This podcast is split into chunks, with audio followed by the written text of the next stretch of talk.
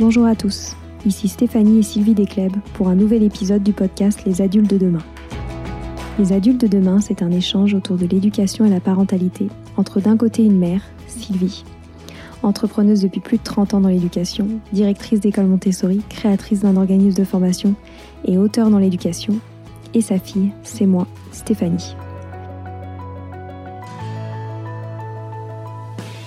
Les semaines, nous invitons des experts, des personnalités remarquables ou de simples passionnés qui partagent avec nous la même envie d'offrir le meilleur aux enfants. Car comme le disait si bien Maria Montessori, l'enfant est l'avenir de l'homme. Et nous souhaitons donc vous donner des pistes de réflexion et de potentielles réponses pour offrir aux enfants le plus bel avenir. Alors si vous êtes jeunes adultes, parents, futurs parents, grands-parents, professeurs ou simples passionnés de l'éducation, ce podcast est fait pour vous. Pour suivre toute notre actualité ou échanger avec nous, n'oubliez pas de nous suivre sur notre compte Instagram Les Adultes de Demain ou sur notre blog lesadultesdedemain.com.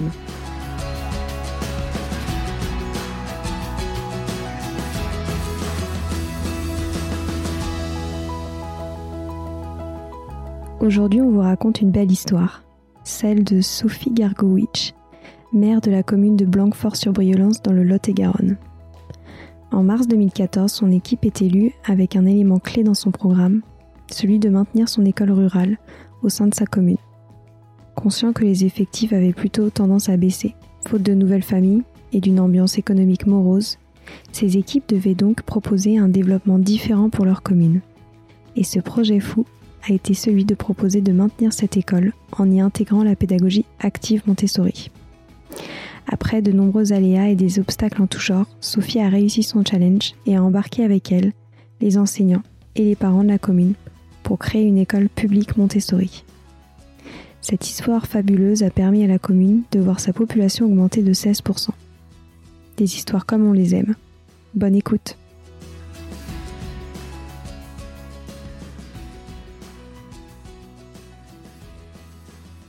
Donc bonjour Sophie, euh, nous sommes très contentes euh, de pouvoir enregistrer un épisode avec vous aujourd'hui. On sait que vous avez, euh, enfin que tu as, pardon, euh, une histoire euh, assez particulière qu'on a hâte que tu racontes à tous nos auditeurs.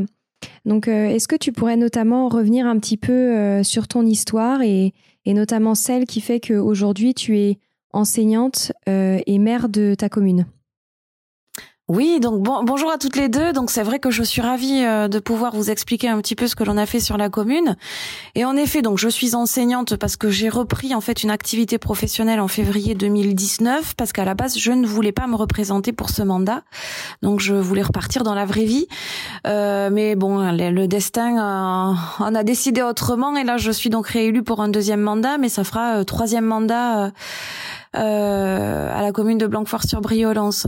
Alors cette idée, moi, elle m'est venue euh, la première fois, donc il y a 12 ans. J'ai, on est arrivé à Blanquefort-sur-Briolance et je voulais vraiment m'investir dans le village et je ne savais pas trop comment. Et puis, euh, puis on, arri on est arrivé, c'était le moment des, des, élections et le maire euh, m'a demandé d'intégrer la liste. Donc j'ai dit pourquoi pas, hein, parce que je dis c'est souvent facile de, de critiquer, mais lorsqu'il faut agir, peu de monde, peu de monde ne se présente. Donc du coup, je l'ai fait. Nous avons tous été élus et puis euh, donc j'ai passé six ans avec Pierre Mesqui et j'ai beaucoup aimé en fait ce mandat. Je m'étais investie déjà euh, pour l'école. Et euh, donc en 2014, il ne souhaitait plus se représenter. Il m'a demandé de, de prendre la suite, ce que j'ai mis beaucoup de temps à, à, réfléchir parce que j'avais peur de cet engagement, surtout en tant que mère et femme et mère, euh, voilà, parce que c'est euh, c'est quand même beaucoup de questions qui, qui que l'on se pose avant avant de s'engager de, de, cette façon-là. Et, euh, et donc en 2014, nous avons été élus et, euh, et là, on savait qu'on avait un problème avec l'école et donc ça a été euh, le grand travail du mandat, c'était proposer une école en pédagogie active, mais toujours une école publique. Hmm. Et du coup, est-ce que euh, tu pourrais nous en dire un petit peu plus sur euh, les problèmes que vous aviez au niveau de l'école? Alors moi, depuis que mes enfants sont à l'école, donc j'ai la grande qui a 19 ans et la petite qui a 14 ans, euh, nous savions que les effectifs étaient en baisse constante et c'est quelque chose qu'on pouvait, on pouvait remarquer.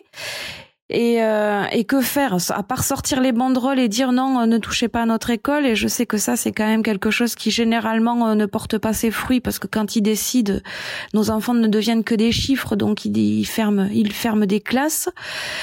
Donc c'était que faire et, euh, et comment en fait transformer et amener des gens à venir inscrire leurs enfants dans notre école. Et moi, j'étais convaincue que la pédagogie active, puisque je la pratiquais moi-même en tant que, maman avec mes enfants, et puis nos, enseignantes le faisaient quand même aussi, hein, de, de façon homéopathique, mais elles avaient cette fibre-là. Donc, euh, j'étais convaincue qu'on pouvait travailler sur cette piste-là, et euh, elles ont accepté. Et donc nous sommes partis sur la pédagogie Montessori que moi je connaissais et, euh, et on a mis ça en place. On, on y a travaillé en fait dès euh, dès 2015 et en, en, septembre 2016 on ouvrait euh, on ouvrait donc euh, l'école en, en, pédagogie active Montessori et ça grâce à vous aussi puisque vous aviez accepté de former nos enseignantes. Mhm. Ah c'est gentil.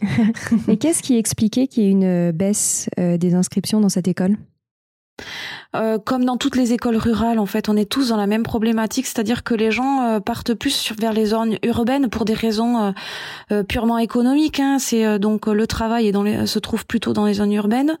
Donc en fait, il y avait cette migration qui partait et on n'avait pas d'entrants en fait dans les villages et c'est toujours le cas autour. On s'en rend compte. Hein. Et, euh, le pari fou, c'était de se dire bon, mais l'école, moi, j'étais convaincue que l'école, c'est l'instruction, donc c'est le poumon d'un village, et c'était euh, comment attirer de nouvelles familles à l'école. Et la pédagogie euh, Montessori, en fait, a, a explosé la démographie. Et, par contre, ça, j'avais pas, j'en avais pas mesuré l'impact. Mmh. Et il y avait, ça concernait combien d'enfants initialement dans cette école? Alors au début, euh, nous étions, euh, quand on était en danger, on était à 54 enfants. Donc on avait trois classes, 54 enfants. Donc nous savions qu'en 2018, euh, compte tenu de cette baisse qui était facilement calculable, nous allions perdre une classe. Et si on commence par perdre une classe, on sait que tout le reste suit. C'est la, la fermeture d'une école. Hein. Et puis, euh, et puis voilà, la bonne étoile. Et 2018, plutôt que de fermer une classe, eh bien, nous avons ouvert une quatrième classe. Mmh, super. Est-ce que tu peux nous expliquer euh, comment tu as fait? Parce que ça a été quand même un, une drôle d'aventure. Hein. Ça n'a pas été simple. Ça a été, voilà, ça a été une, ça a été, ça a été une grande aventure. Euh, très difficile. Euh, avec le recul, en fait, je me dis, mais je suis complètement cinglée parce que j'ai pris des coups hein, quand même. Hein. Ah oui. Mais euh, mais la, la chance que j'ai eue en fait, c'était que j'avais une équipe qui était derrière moi, j'avais les enseignants derrière moi et j'avais les parents derrière moi. En fait, euh, parce qu'on a été unis, on a réussi et, parce qu'on ne savait pas que c'était impossible, on a réussi aussi quoi. Mm. Et euh, comment ça s'est passé? J'ai envoyé un premier courrier en fait à, à Benoît Hamon qui était ministre de l'Éducation à l'époque. Puis en fait, ça a été vraiment une bouteille à la mer. Il a pas du tout euh, il n'a pas du tout compris ou adhéré, enfin ça ne l'a pas intéressé. Et quand on a changé de, ministre, ça a été Najat Vallaud-Belkacem qui a été donc euh, promu à ce poste-là. Et là, j'ai eu par contre une écoute et, euh, le fait que je sois aussi conseillère départementale, forcément, on a euh, un peu plus de visibilité, ce qui reste injuste, et je le reconnais, hein, c'est assez injuste ça. Mais, mais ça m'a aidé. Et donc j'ai obtenu ce premier rendez-vous et donc il ne m'ont jamais dit non. Et quand on ne me dit pas non, ben moi je continue. Donc j'ai eu des représailles un petit peu euh, du recteur qui, euh, qui, qui m'a dit euh, que je n'avais aucune patience, que j'aurais dû passer par les échelons, c'est-à-dire l'IEN, l'inspecteur académie, le recteur. Mais moi je leur ai expliqué que je sortais du privé. Dans le privé, quand on a une question, on va voir le patron et le patron c'était la ministre. Donc voilà, plusieurs allers-retours à Paris. Beaucoup de craintes. Euh, je, je, ne vous cache pas que j'ai eu très très peur souvent pour mes enseignantes hein, parce que parce que j'avais peur qu'elles prennent les foudres de cette de cette grosse machinerie que que n'est l'éducation nationale. Mais euh, mais je leur ai toujours promis en fait que je serais constamment leur bouclier et que c'est moi qui prendrais les coups et pas elles et que elles ça leur redonnait un souffle pour pour le dans leur dans leur passion hein, parce qu'elles exercent leur métier avec passion et que pour ça je les protégerai toujours. Et quitte à quitte à, alerter tous les médias et à faire tout ce qu'il fallait faire, de toute façon je me battrai jusqu'au bout et je l'ai fait jusqu'au bout. Et puis finalement, euh, finalement j'ai pris des coups, euh, mais ça a été plutôt raisonnable quand on voit ce qu'on a réussi à faire. Hmm. Et parce que toi, ta croyance était vraiment qu'avec une école euh, Montessori, vous, vous pourriez sauver votre école dans votre commune? Voilà. Au-delà de ça, en fait, je me suis aperçue que pour moi, pour mes enfants, c'était hyper bénéfique. Et, euh, et moi, en tant qu'enseignante, je trouve ça tellement triste de gaver les gamins d'informations. Et, euh, et je me disais que ça serait quand même beaucoup plus intéressant s'ils pouvaient euh, acquérir cette, enfin voilà, euh, toucher cette instruction par l'acquisition en faisant par eux-mêmes. Et, on le voit par de tout petits détails. Hein. Moi, je me dis, je vois souvent des parents quand un gamin, ben mon neveu d'ailleurs ce week-end, trois ans, enfin pas encore trois ans, il essaye de mettre son t-shirt tout seul et, et sa maman est arrivée, elle lui a mis le t-shirt. Je lui dis, laisse-le faire. Tant pis s'il est à l'envers, c'est pas grave. Et en fait, je me rends compte de ça, c'est qu'on est dans une société qui va tellement vite et qu'il faut que même nos enfants aillent vite. Et, euh, et je trouve ça tellement dommage parce qu'en fait, euh, ce sont des oies qu'on gave, quoi. Voilà. Et, et je me dis que cette pédagogie-là leur donne la chance euh, de vraiment appréhender les choses par eux-mêmes et pour eux-mêmes. Mais Maria Montessori disait que le plus beau cadeau qu'on puisse faire à nos enfants, c'était le temps. Ah mais c'est ça, c'est le temps, mm. c'est exactement ça. Moi j'ai mes enfants, des fois elles partaient à l'école avec une chaussure d'une couleur, l'autre chaussure de l'autre, le pantalon à l'envers, mais peu importe, elle l'avait fait elle-même quoi. Donc euh, voilà, c'est pas grave. C'est euh, et, en fait, je sais pas, on est vraiment dans une drôle de société. Cet après Covid, j'y crois pas moi. Hein. Je crois que c'est encore pire maintenant, mais mais euh, mais mais nous, nos enfants, au-delà de de ce de ce battage médiatique qu'il y a eu, au-delà de de tout ce que l'on a pu en dire, moi je reste convaincue au fond de moi que ce qui ce qui me dit qu'on a réussi, c'est c'est quand les gamins arrivent avec la banane la banane, le sourire aux lèvres et qui sont contents d'aller à l'école quoi. Et ça c'est je crois que ça c'est une des plus belles réussites. Tu, tu, tu m'avais dit aussi que tu avais bénéficié beaucoup du, du soutien de votre inspecteur d'académie. Bah, il a été, euh, il a été notre petit trésor, hein, parce que parce que parce que je crois qu'il a compris euh, il a compris qui j'étais que je ne le faisais pas en fait pour moi parce que au début il a eu très peur de ça il pensait en fait que je l'avais fait vraiment pour euh, à des fins politiciennes et quand on en a longuement parlé qu'il a compris en fait qu'on était dans la même optique et qu'on faisait vraiment pour le bien de l'enfant, mais aussi des enseignantes, parce qu'elles se remettaient quand même beaucoup en question. Et, et j'avais très peur de perdre Isa, parce qu'elle a des valeurs humaines exceptionnelles et, et qu'elle me disait souvent qu'elle voulait partir sur une reconversion. Mm. Et je me suis dit non, parce que parce qu'on peut pas perdre Isa, quoi, c'est pas possible. Et, euh, et quand il a bien compris ça, en fait, il a dit, moi, je vous suis. Et il nous a quand même bien protégés aussi, hein. même si ça n'a pas été facile au début. Euh, il nous a suivis, il nous a mis un programme Cardis qui nous a quand même protégés aussi. Mais euh, mais dans trois ans, il part à la retraite, quoi. Donc euh, donc j'ai un petit peu peur. Il est reparti là avec moi et il m'a dit je tiens trois ans encore et euh, voilà, j'espère qu'on pourra aller au-delà. Et, puis de toute façon, de toute façon, moi je suis là pour six ans, hein, donc je vais tous les emmerder jusqu'à ce qu'on on maintienne tout ça. Hein. Bah oui, c'est ça. Là, c'était quand même bien parti là. c'est ça. Tu as parlé d'un programme. Et en quoi ça consiste? Alors le programme Cardi, c'est une expérimentation au sein de l'éducation nationale et euh, en fait c'est comme si on était un peu sous surveillance, mais j'aime pas ce mot, c'est de la surveillance bienveillante, c'est-à-dire que vraiment c'est une expérimentation au sein de l'éducation nationale et il, regarde un petit peu l'évolution des enfants et euh, et euh, il y a ce suivi là qui, qui fait qu'on a des outils aussi supplémentaires et, euh, et on est moins emmerdé quoi quelque part. Hein. Ils vont pas. Je crois que c'était aussi. Euh, c'est à Tursac. Céline Alvarez qui en avait bénéficié. Ah oui, c'est ça. Puis aussi, il y avait une école euh, qui avait ouvert comme ça à Tursac en, en Dordogne. Mais le problème, c'est qu'ils savaient pas combien de temps ça allait durer, quoi, combien d'années. Voilà, généralement on part sur trois ans, mm. mais nous on a fait euh, ben, cinq ans et mm. on est reparti sur trois ans de plus parce que en fait j'ai mis l'argument moi, ce que je voudrais voir, c'est que les premiers qui sont arrivés en, en 2016, là, en petite, en petite, en PS, en petite section, je voudrais qu'on arrive à les suivre jusqu'à leur arrivée en collège. Ah, c'est super. Et parce que pour euh, continuer à garder ce programme, tu as des, as des obligations de résultats à apporter à l'éducation nationale? Non. Ok. Non, il n'y a pas d'obligation de résultats. Ils le disent, ils ne l'écrivent pas, bien entendu. Je sais qu'on est scruté, hein, mais ils ne l'écrivent pas. Mais après, les résultats euh, sont, euh, les résultats sont incroyables. Euh, quand les, les enseignantes ont été bizarrement inspectées plusieurs fois aussi. Et, et en fait, on se rend compte que que bah, ils sont tous quand même assez surpris du résultat. Oui. Et tu as parlé de nombreux obstacles à mettre en place euh, cette école et de nombreux coups que tu as pris. Est-ce que tu pourrais juste nous détailler un petit peu plus ces étapes euh, pour que notamment les personnes qui se sentent inspirées de ton histoire euh, puissent se préparer à ce qui, ce qui peut leur arriver?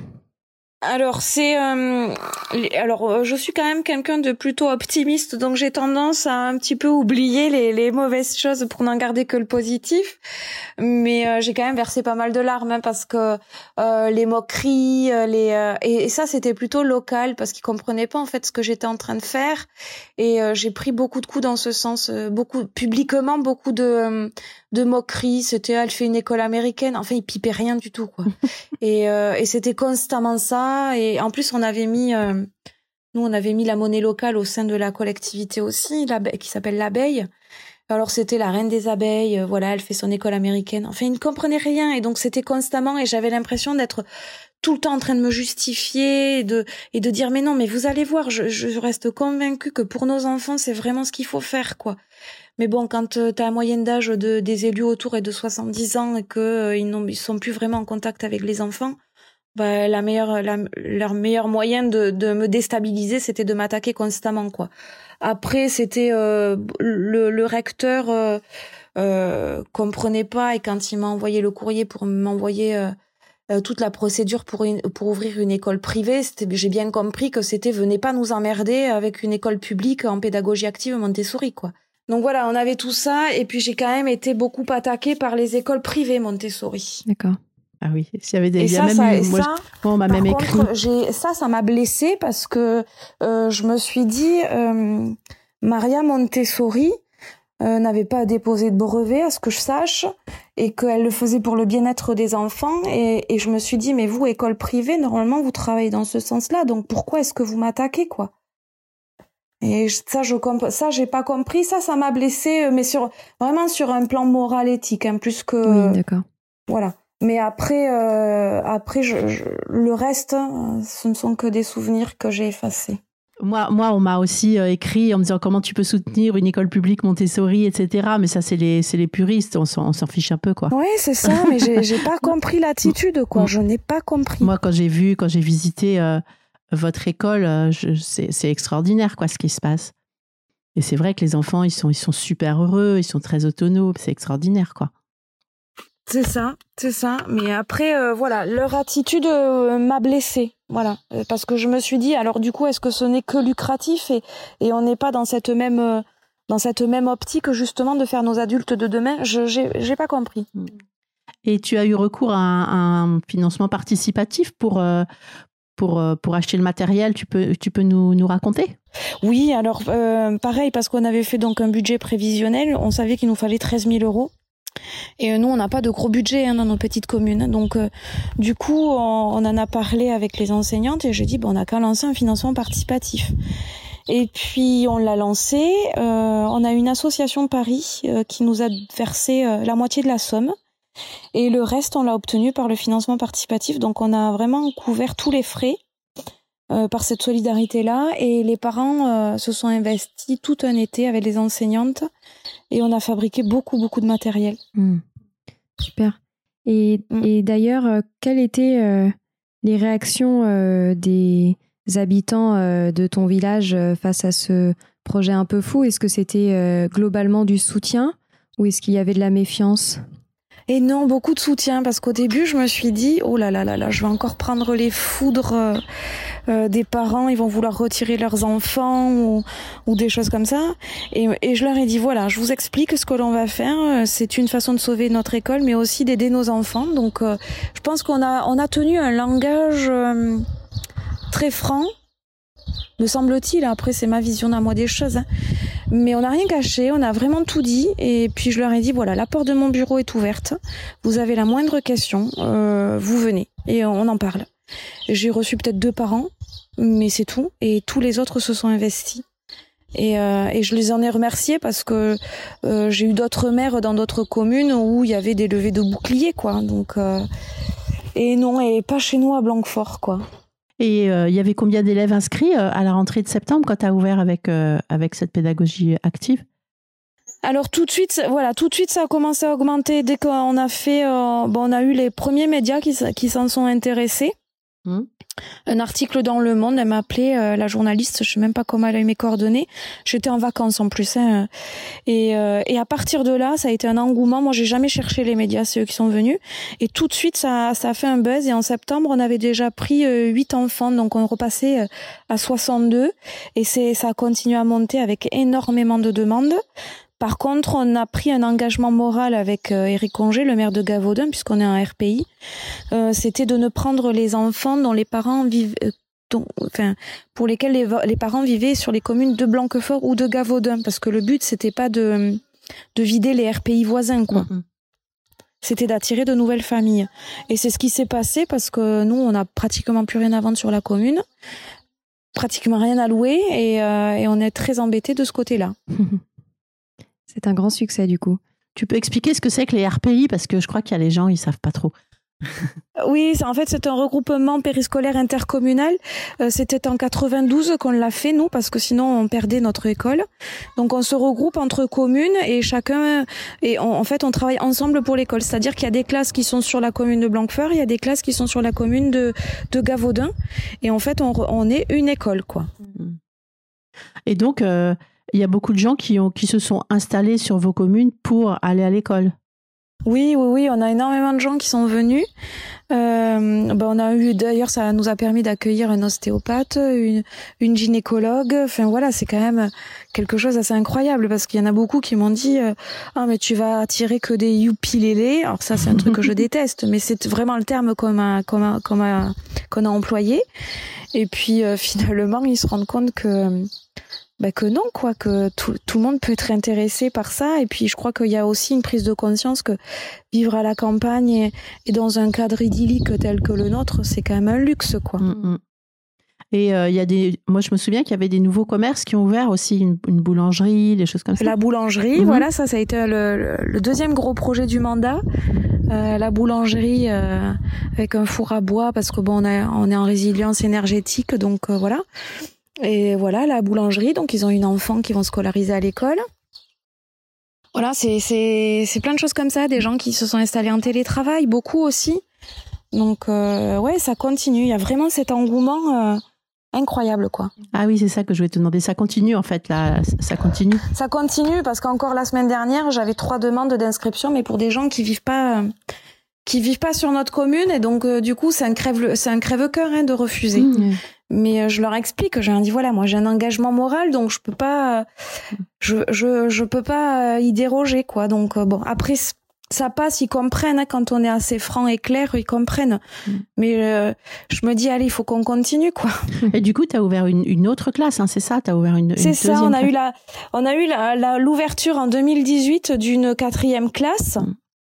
Et euh, donc ils nous avaient mis des stagiaires. Ah, je m'en souviens. Euh, voilà, deux stagiaires. Et, euh, et là, le poste a été donc maintenant la classe a été pérennisée cette, à cette rentrée-là. Mmh. Et donc c'est une enseignante titulaire qui est qui est sur la commune et qui était venue, qui avait quitté la Haute-Savoie, qui était en disponibilité de de, de l'éducation nationale, qui est venue s'installer avec sa petite famille ici pour justement scolariser ses enfants. Et finalement, c'est elle qui a eu le poste. Ah, c'est super, c'est super. Ouais. Mmh. C'est Audrey. Qui a rejoint l'équipe et qui est dans cette même dynamique. Donc c'est parfait pour nous, quoi. Et maintenant, euh, comment sont tes rapports avec l'éducation nationale? Euh, Alors avec euh, notre IEN, très très bien. Et puis avec les autres, j'ai pas de, avec euh, le recteur ou avec l'inspecteur académie de l'académie, euh, on n'a pas, on n'a pas vraiment de rapport. Et puis moi, j'ai quand même un sale caractère, donc du coup, euh, du coup, je suis un peu, j'ai un peu cette mauvaise réputation finalement, et, et on se parle très peu parce qu'on s'entend pas très bien. D'accord. Mais vos, mais de toute façon, tes enseignantes, elles sont inspectées régulièrement et elles doivent avoir des très bonnes inspections. Ah, elles ont de très bonnes, mmh. de très bonnes inspections. Donc ça, je suis ravie et tu n'as plus besoin d'être en contact avec le ministère? Euh, non, j'ai gardé. Alors là, depuis qu'on est passé euh, avec euh, comment il s'appelle Blanquer, non, j'ai j'ai pas écrit.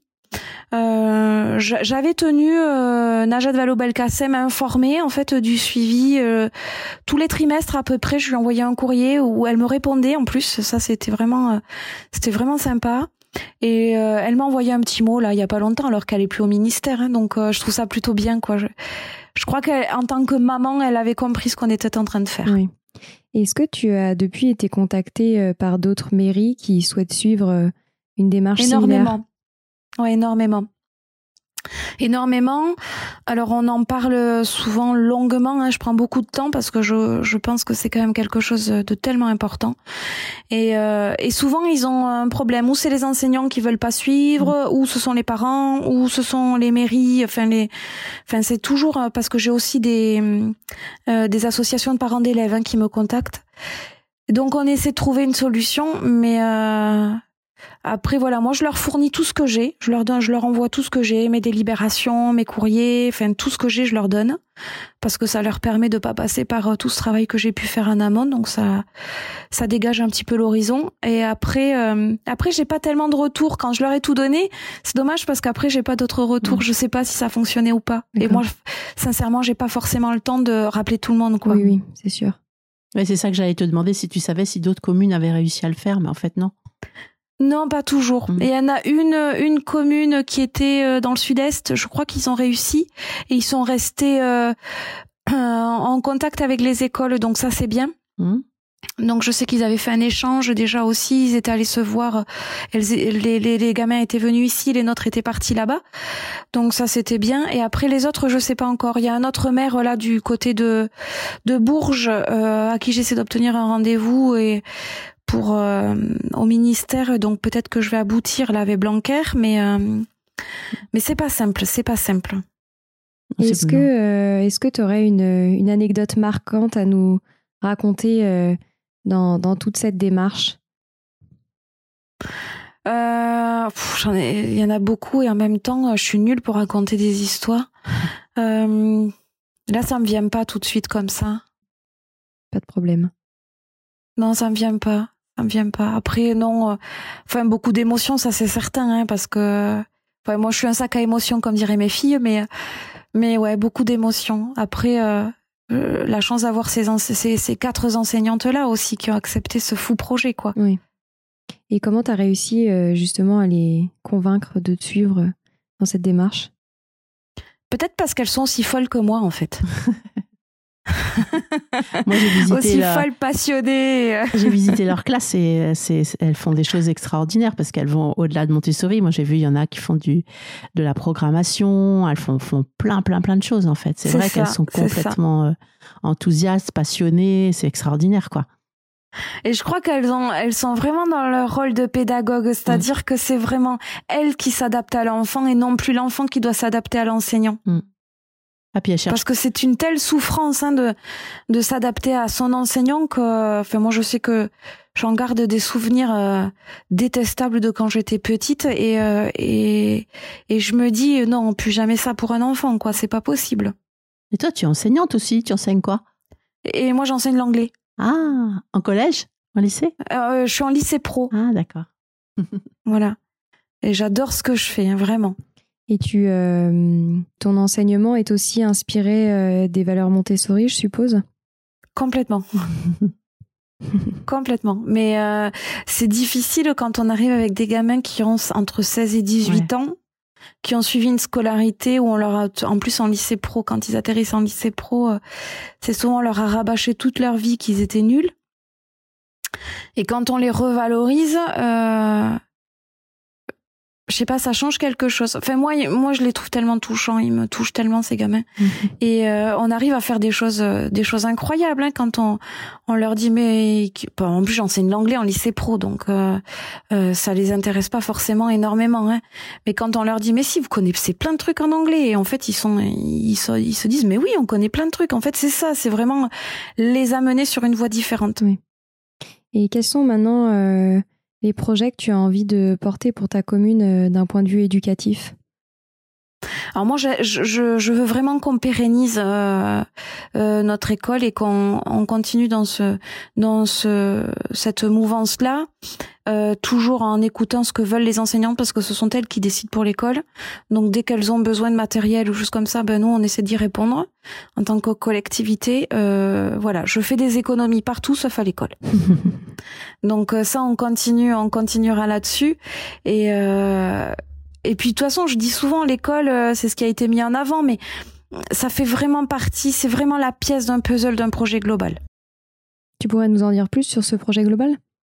Alors le projet global qu'on avait mis en place euh, en 2014, c'était vraiment euh, travailler sur les trois socles du, du développement durable. Hein. C'était l'humain, la, partie donc sociale, la partie économique et la partie environnementale. Et, et donc il me semble moi que tout ce qu'on a fait, c'est vraiment des pièces qu'on a pratiquement toutes bien rangées.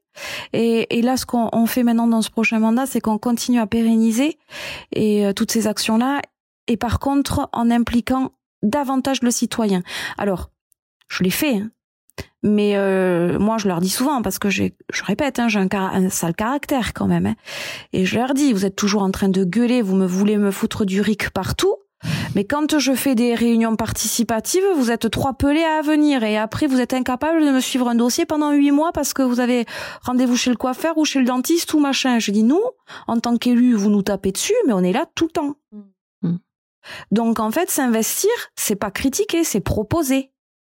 Donc euh, là, on part sur euh, sur toutes les commissions avec un élu référent et un élu citoyen. Et sur euh, et sur la partie école, les, les, le, les, le citoyen référent va travailler en fait sur le lien intergénérationnel parce que je trouve que c'est ce qui me manque. Ah oui, c'est vrai. Mm. Voilà, ça c'est la partie qui me manque. Bon, je crois qu'en fait je, je, me guéris moi-même. Hein. C'est euh, c'est moi j'ai pas eu de grands-parents parce que mes parents ont fui la dictature de, de Salazar, donc je j'ai pas j'ai pas connu mes grands-parents. Et quand euh, j'ai épousé Greg, sa grand-mère est devenue ma grand-mère et elle est décédée. Et je me dis ce, ça c'est indispensable dans la vie d'un enfant en fait d'avoir des grands-parents. Et je vois que mes parents sont des grands-parents extraordinaires avec mes filles. Et je me dis, il y a des enfants qui n'ont pas cette chance. Mmh et, ce lien intergénérationnel, je trouve que c'est ce qui me manque à l'école. Et ah, puis dans les deux sens, parce que les, pour, les, pour les gens un peu plus âgés, c'est aussi formidable d'avoir des relations avec les enfants. Oui, oui, oui, oui. oui. Et ça, je l'ai réalisé aussi parce qu'on a une petite mamie qui s'appelle Lulu, là, qui habite à côté de l'école. Et quand c'est la sortie des classes, chaque année, elle pleure. parce que elle entend plus les enfants crier dans la cour et jouer. Et pendant deux mois, pour elle, c'est très, très long. Mm. Donc euh, je me dis ça c'est important. Alors euh, voilà, on va le travailler. Je pense que ça sera, ça va passer par les repas aussi. Mais on a des, j'ai essayé de, de le faire un petit peu, mais on a des personnes âgées qui ont honte parce que parce que quand elles boivent elles s'en mettent partout, mmh. parce que voilà. Et, et je me dis euh, ben ça c'est encore c'est encore la société qui qui veut qu'on soit parfait et et ça on peut le changer. Donc on va travailler là-dessus. Nous, ce qu'on avait fait, on avait une, une dame un petit peu qui était à la retraite et qui, venait, qui vient faire lire les enfants tous les jours. Et en fait, c'est extraordinaire parce qu'apprendre à lire à des enfants, c'est une mission euh, fabuleuse. Et, de, ce fait, euh, elle, elle pouvait les prendre individuellement, ce que ce que ce qu'une enseignante ne, peut pas. Et, ça a apporté à tout le monde. Les enfants, quand ils la voient arriver, ils sont tout contents, ils savent que c'est leur moment privilégié. Et puis elle, ça rythme sa, sa semaine aussi. Et c'est ça, c'est ça, parce que là on a on a une dame qui s'est proposée justement en citoyenne référente et euh, et comme on fait garderie de, de 16h30 à 18h et que beaucoup de parents les laissent laissent leurs enfants jusqu'à 18h parce que forcément mm. on travaille toujours un petit peu loin, euh, on va mettre ça en place. Ouais voilà qui est ce lien là et puis faire euh, voilà moi j'aimais je faisais beaucoup de, de bâtons de parole et mm. voilà je quand euh, quand j'avais un peu plus de temps j'intervenais beaucoup pendant l'étape et on faisait beaucoup de sophro de bâtons de mm. parole et et les gamins sont incroyables ah incroyables et on m'avait dit ce que tu as dit aussi, c'est que le fait que pour les personnes âgées, la fermeture d'une école, c'est dramatique parce que c'est les cris des, les, cris des enfants, c'est ce qui rythme leur journée en fait. Et du coup, il n'y a ah, plus de rythme en fait, il n'y a plus rien quoi. C'est le silence quoi. Complètement. Mm. Et ça, et ça les rend tristes hein, quand euh, bah nous, en tant qu'élus, on se dit ouf, allez, on a deux mois de répit, on n'a plus rien à gérer pour l'école. mais, mais égoïstement. Hein. Et puis après, je, me dis mais non, c'est trop triste quand il n'y a plus d'enfants à l'école. Mm. Est-ce que tu aurais euh, des derniers conseils euh, à donner aux mères qui voient leur classe se fermer? Euh, de ne pas attendre, euh, de, de ne pas attendre en fait. C'est parce qu'on on sait nous en tant qu'élus, hein, on voit les chiffres. Hein, malheureusement, on est comme eux, hein, on calcule, on voit. Euh, quand on sort les banderoles, c'est trop tard. Hein, ça n'a plus aucun intérêt parce qu'ils en ont absolument rien à foutre. Et quand un un enfant, ça devient un chiffre, c'est dramatique parce que parce qu'ils ferment. Je, moi, je leur dis, allez-y, lancez-vous vivez les choses, ressentez-les, parce que en fait c'est en fonction aussi de de l'endroit où on est, des gens que l'on a autour de soi, parce que peut-être que cette pédagogie-là, elle sera pas possible euh, dans toutes les écoles, mais mais il y a l'école, il y a l'école de de la forêt, il y a y y a tellement de choses qui peuvent faire quoi. C'est euh, c'est ressentez les choses, vivez-les et euh, et pas à l'impossible nul détenu. Hein. C'est qu'on ne sait pas que c'est impossible, alors on fonce et on le fait. Super.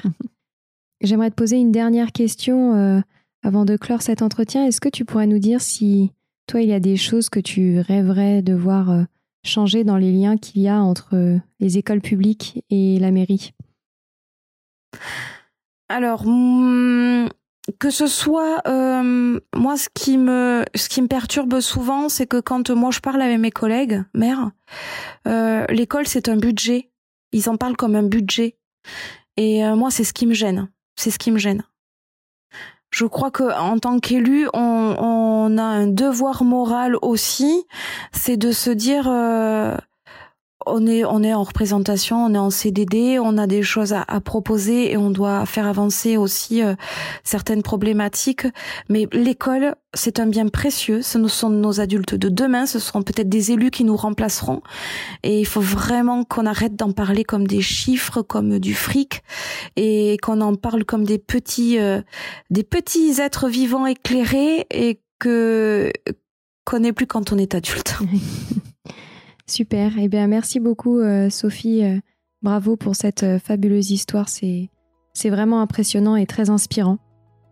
Et merci beaucoup à toutes les deux parce que parce que vous faites partie de ce socle et ça pour ça j'oublierai jamais. Ah t'es super, merci hein, Sophie. Voilà, c'est fini pour aujourd'hui. On espère que cet épisode vous a plu. Avant de se quitter, on a quand même besoin de vous.